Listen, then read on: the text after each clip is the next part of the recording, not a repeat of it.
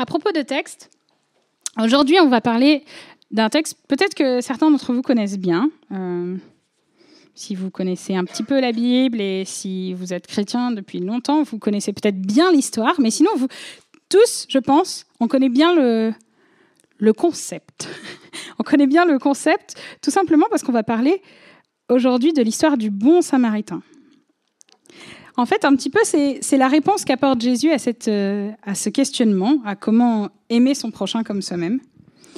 C'est un fait divers qui se passe sur une route euh, d'une trentaine de kilomètres, avec 1000 euh, mètres de dénivelé entre Jérusalem et Jéricho. Et cette parabole, c'est une toute petite histoire qui a l'air de rien. C'est une centaine de mots dans la version originale en grec. Et en fait, c'est une histoire qui va faire l'effet d'une bombe pour les contemporains de Jésus. Parce que nous, on a l'habitude d'entendre parler de bon samaritain, qu'on connaisse la Bible ou pas, parce qu'elle est même rentrée comme expression française de faire son bon samaritain. Donc euh, ça ne nous a pas l'air super choquant. Mais à l'époque, il y avait une, euh, une totale impossibilité pour les auditeurs de Jésus de considérer un samaritain comme quelqu'un de bon enfin, il y avait une impossibilité de lui donner le beau rôle, tout simplement parce qu'il y avait une sorte de haine, de rancœur obscure entre juifs et samaritains. Et avec cette parabole, Jésus donne le, bon rôle à un samaritain, ce qui est assez impossible, pour eux en tout cas. Et Jésus va nous montrer par cette parabole combien aimer son prochain pour gagner son salut, pour récupérer des points pour le salut, c'est totalement impossible. Mais combien aimer son prochain comme manière d'exprimer son amour pour Dieu, et grâce aux réserves que Dieu nous donne, est totalement possible. Et d'ailleurs, souvent, on peut être surpris de tout ce qu'on peut faire grâce à Dieu et pour Dieu, mais envers les autres. Donc, pour euh, démarrer, pour parler de cette histoire, je vais vous proposer de, de lire ce texte et je vais demander à Baptiste et Romain de m'aider à le lire.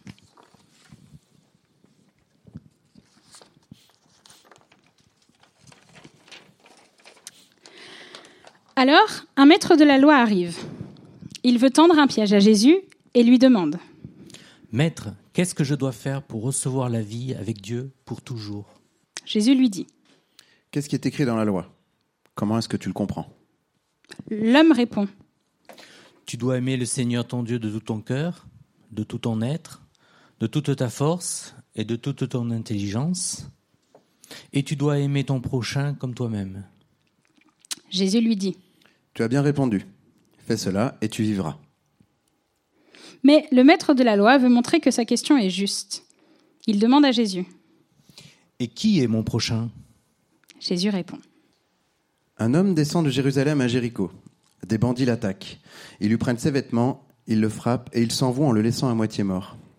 Par hasard, un prêtre descend aussi sur cette route. Quand il voit l'homme, il passe de l'autre côté de la route et continue son chemin.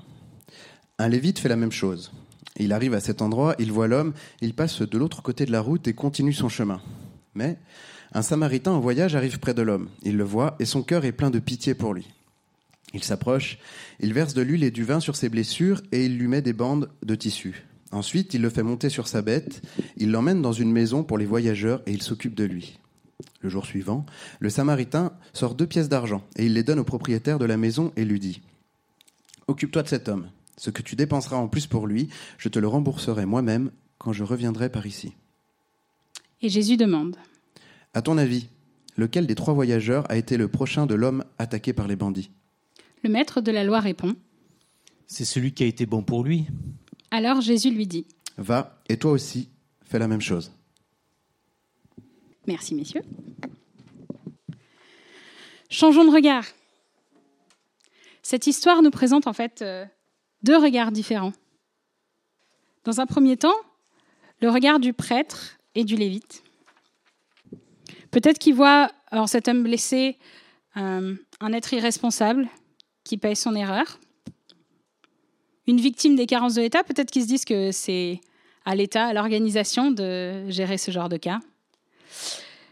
Un cas désespéré, peut-être qu'ils ont pensé qu'il était déjà mort et qu'il n'y avait plus rien à faire. Peut-être qu'ils ont pensé que c'était juste un dérangement dans leur programme de la journée. Ça les arrangeait pas. Peut-être qu'ils ont pensé que c'était une situation qui dépassait leurs compétences. Tout ça, c'est que des suppositions. L'histoire nous, nous raconte pas euh, à quoi ils ont pensé en passant à côté de cet homme. L'histoire ne nous dit pas. Donc on ne peut faire que des suppositions. Peut-être qu'ils se sont même dit que le fait d'aller toucher un homme impur, qui était considéré comme impur, allait les rendre impurs et allait euh, faire obstacle à leur devoir de service. On voit que c'était un prêtre et un lévite, donc deux personnes qui avaient euh, des responsabilités dans le temple de, de, Dieu à Jérusalem. Et pourtant, même avec cette supposition-là, à l'époque de Jésus, ils savaient, il y a un autre verset qui nous dit, qu'il fallait aimer leur prochain comme eux-mêmes et que c'était mieux que d'offrir des sacrifices. Au final, il y a un pasteur baptiste du 19e siècle qui a bien résumé un petit peu euh, la compréhension qu'on peut avoir de ces raisonnements-là. Et il a dit, le comportement du prêtre et du lévite nous font peut-être sourire, mais si nous faisons des excuses semblables lorsque nous sommes en face du besoin réel, en ayant les moyens de les soulager, ne sourions pas, le diable s'en chargera. Pleurons plutôt, car il y a de très bonnes raisons de se lamenter sur la dureté de notre cœur. Mais heureusement, l'histoire nous présente aussi un deuxième regard. Le regard du Samaritain sur le blessé. Je vais me mettre là. Et malgré cette animosité, malgré cette euh, rancune entre euh, Juifs et Samaritains, il voit un frère en humanité, un autre être humain qui souffre et qui est en danger de mort. Il voit la victime d'une terrible injustice. Il voit peut-être le miroir de lui-même, parce que pourquoi En fait, il aurait pu être blessé lui-même. Tout ça, pareil, c'est des suppositions. On n'a pas non plus les pensées du Samaritain dans cette histoire, mais en tout cas, on sait qu'il y voit une personne qu'il est en mesure d'aider de manière pratique avec les moyens dont il dispose à l'instant même. Et nous? Quel est notre regard sur les blessés qui jonchent notre route? Ces blessés, ça peut être des voisins, des collègues, des amis, dans un cercle un peu plus un peu moins proche, ça peut être des mendiants, des SDF, des réfugiés qu'on croise euh, dans la rue. Dans un cercle encore un peu moins proche, ça peut être des victimes de négligence, d'injustice, d'épidémie, de sécheresse, de persécution, de guerre qu'on peut voir presque tous les jours sur nos écrans?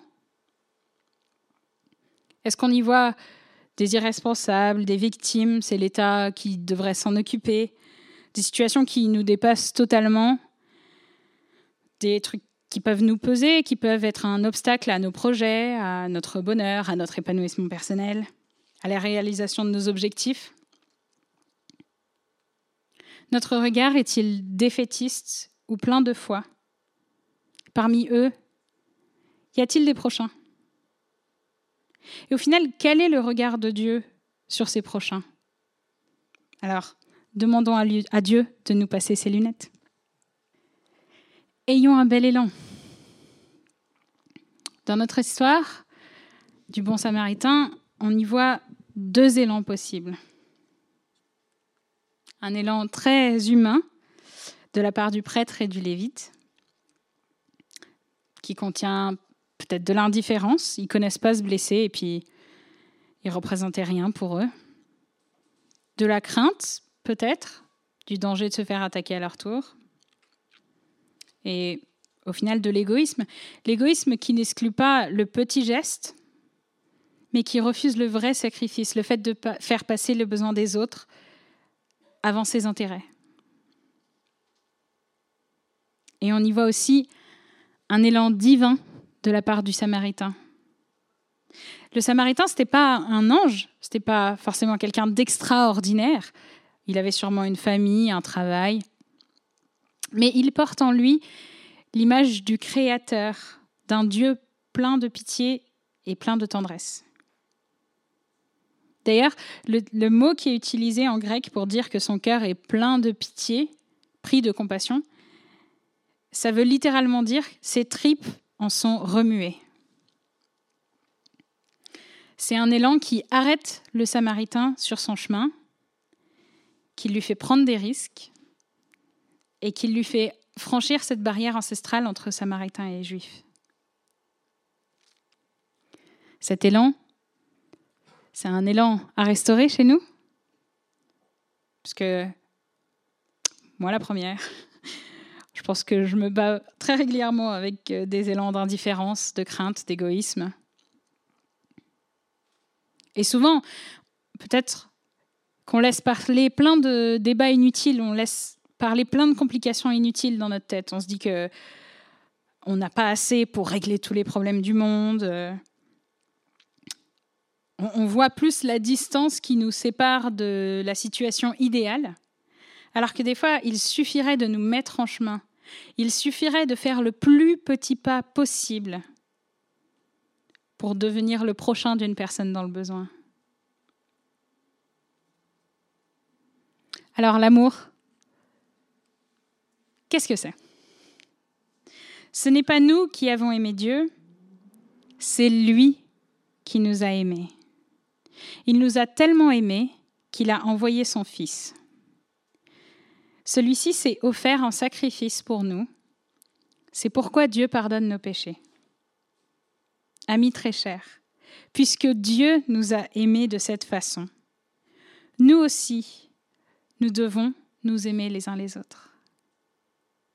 Et là, on a cette réponse à aime ton prochain comme toi-même. Aime ton prochain comme Dieu lui-même t'a aimé. Aime ton prochain comme toi-même tu es aimé. Mais nous, nous aimons parce que Dieu nous a aimés le premier. En fait, grâce à l'amour de Dieu, on a un réservoir d'amour sans limite que Dieu répand dans nos cœurs par le Saint-Esprit. Il y a même un verset qui en parle. Dieu a répandu son amour dans nos cœurs par l'Esprit Saint qu'il nous a donné. D'ailleurs, l'amour, ça fait partie des fruits, des fruits de l'esprit qui sont cités dans Galates 5, verset 22, avec euh, la bonté, le service, tout ça. Quelqu'un a dit, le don de soi est, est un signe intérieur de richesse, cette richesse venue de Dieu. Alors, prendre le bel élan du Samaritain comme exemple. Et comment faire au final? Prendre comme exemple, c'est bien, mais comment Comment le faire à notre tour? Bah, Jésus aussi répond à cette question. Jésus dit, Si vous aimez seulement ceux qui vous aiment, quelle récompense est-ce que Dieu va vous donner? Même les employés des impôts font la même chose que vous. Alors, les employés des impôts, aujourd'hui, c'est pas parce que les employés des, impôts égale méchants, c'est parce qu'à l'époque, il y avait beaucoup d'abus euh, de la part des employés des impôts.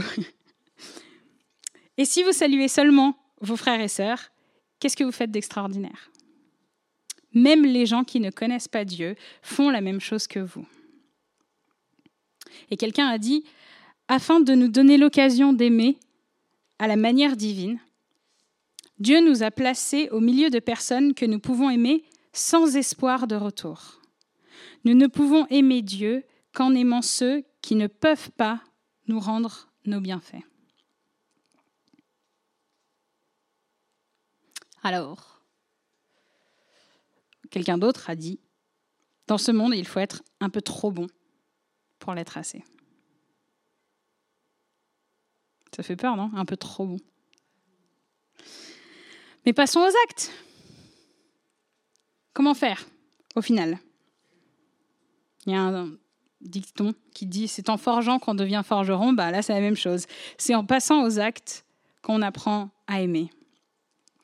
Mes enfants, n'aimons pas avec des paroles et avec des beaux discours, mais avec des actes. Ces actes montrent que notre amour est vrai. Et pour pouvoir donner sans s'épuiser, eh ben, allons puiser dans la réserve d'amour de Dieu. Et le Samaritain, il nous montre comment faire, notamment par deux, deux éléments. Premièrement, avec l'engagement de ses moyens. Il verse du vin et de l'huile sur ses blessures. il le transporte sur sa monture, il prend en charge ses frais à l'auberge. En fait, il fait bien plus que le minimum. Et nous, pour aimer notre prochain, on a aussi l'embarras du choix. Je peux vous donner plein d'exemples. On peut prendre l'initiative de le saluer, de lui téléphoner, de lui écrire, de l'écouter, de l'encourager, lui rendre visite, lui rendre un service, le dépanner financièrement. Alors je sais que les finances euh, en France, parfois c'est un peu tabou, faut pas y toucher tout ça, mais ça fait partie euh, des choses qu'on peut faire peut-être pour les autres. L'accueillir à notre table, lui ouvrir notre maison, lui faire des cadeaux. Et pour ceux qui sont peut-être un petit peu plus lointains, prier pour eux, nous mobiliser, donner, alors financièrement, mais donner aussi, euh, comme on a pu le faire, des, choses plus pratiques, de la vaisselle, des choses comme ça que de missions possibles. Et dans un premier temps, pas besoin de voir euh, tous les problèmes du monde et pas besoin de voir ce qu'on ne pourra pas régler à nous-mêmes, mais de commencer par, comme je disais tout à l'heure, le plus petit pas possible. Commencer par des gestes plus modestes. Et puis, voir ce que ça donne. Voir comment plus tard aller plus loin. En fait, pour avoir les moyens d'aimer son prochain, il faudrait se laisser une marge de disponibilité. Une marge dans notre budget pour la générosité et une marge dans notre programme pour la disponibilité. Et C.S. Lewis a dit, en fait, oups, la seule règle qui tient la route serait même de donner au-delà de nos moyens. Idéalement, nous devons renoncer à certains conforts et luxes dans un élan de générosité. Le deuxième élément que nous présente le Samaritain, c'est l'engagement de sa personne. Le Samaritain prodigue des soins aux blessés, il, il lui laisse la place sur sa monture, il l'emmène dans une auberge, il s'occupe de lui. Et en fait, pour aimer notre prochain, il faudrait pouvoir recevoir sans oublier et donner sans se souvenir. Parce que l'amour, c'est avant tout le don de soi-même. Einstein disait que la valeur d'un homme tient dans sa capacité à donner et non dans sa capacité à recevoir. Et même Jésus, il en a parlé. Le don de soi, c'est la plus belle preuve de notre amour pour le prochain. Et si nous avons encore besoin d'être convaincus du bonheur de donner, quelqu'un d'autre a dit, le don de soi rejaillit sur celui qui le reçoit, sur celui qui donne et sur tous ceux qui en sont les témoins. Alors, donnons. L'exemple du Samaritain, c'est un engagement sur la durée. C'est une prise en charge complète des besoins du blessé. L'amour du prochain, en puisant nos ressources en Dieu, le programme de tous les jours de toutes nos vies. Alors, en conclusion, on a beaucoup parlé dans les exemples que je viens, de vous citer de l'amour du prochain, proche et lointain, à titre personnel, dans ce que, vous dans ce que on peut faire personnellement. Mais on peut aussi faire plein de choses en Église, et je crois qu'on a déjà plein d'exemples dans notre Église. Quand on voit par exemple euh, toutes les actions qui ont été faites avec le CCAS d'Aix-les-Bains pour amener des courses. Euh, aux personnes euh, peut-être les plus fragiles pendant les confinements, par exemple, ou aux appels téléphoniques aux personnes euh, seules. Aussi, avec le soutien scolaire, euh, un engagement qui n'est plus en cours en ce moment, mais qui avait été mis en place il y a quelques années, donc toujours avec la ville d'Aix-les-Bains, mais aussi avec les repas qu'on a pu fournir et qu'on continue à fournir pour des personnes de l'Église et en dehors de l'Église, euh, par exemple avec des enfants en bas âge ou qui étaient malades, des choses comme ça. C'est plein d'exemples de gestes pour le prochain euh, qu'on peut réaliser aussi en tant qu'Église. Et de cela, Jésus dit, fais cela, à savoir aime ton prochain, et tu vivras. L'amour du prochain, c'est la clé d'une qualité de vie présente et éternelle. Du coup, au final, Aimer notre prochain, c'est une manière de vivre et d'exprimer notre amour pour Dieu en aimant notre prochain. Et comme ça, ça devient mission possible. Aime ton prochain comme toi-même. Une parole qui doit déboucher sur quelque chose de pratique en faveur d'un membre de la famille laissé de côté, d'une personne de l'église que j'évite, d'une collègue qui va pas bien. Je pense qu'on peut avoir plein d'exemples. Alors va faire comme le Samaritain. Mission possible grâce à l'amour de Dieu en toi. La dernière question qui reste peut-être, c'est comment? Comment mettre en pratique ce que Dieu nous dit ce matin? Alors, je commence par me laisser aimer par Dieu, en me ressourçant auprès de lui.